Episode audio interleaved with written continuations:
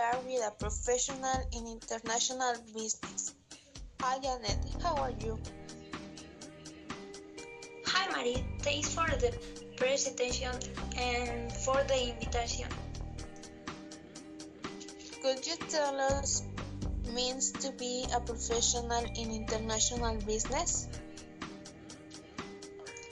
Of course, it's about participating in the global market in the terms on business and administration and contributing to the creation of the new source sources or implement the pros internationally competitive goods and services.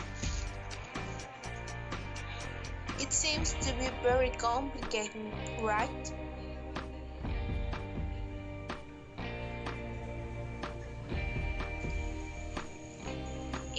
All about how much effort you put in business.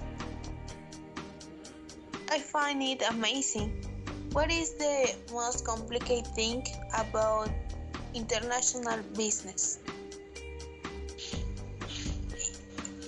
It's patience because in everything you have to have strength, strength. What would you recommend to the new generation that wants to enter this career? Mm, you are making a good decision.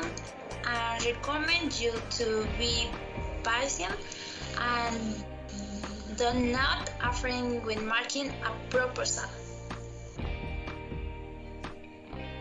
Why did you become interested in international business?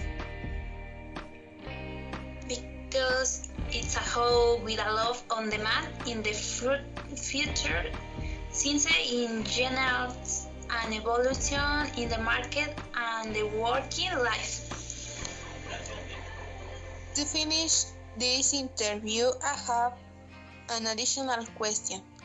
This career, were you clear about what you were going to study, or how did this business, bus, business idea come, come up? Very good question, Mary. I will say that first I was not clear, but now I realize that I have always been interested and curious about business. So even though I didn't know what I liked in it, came to me over time.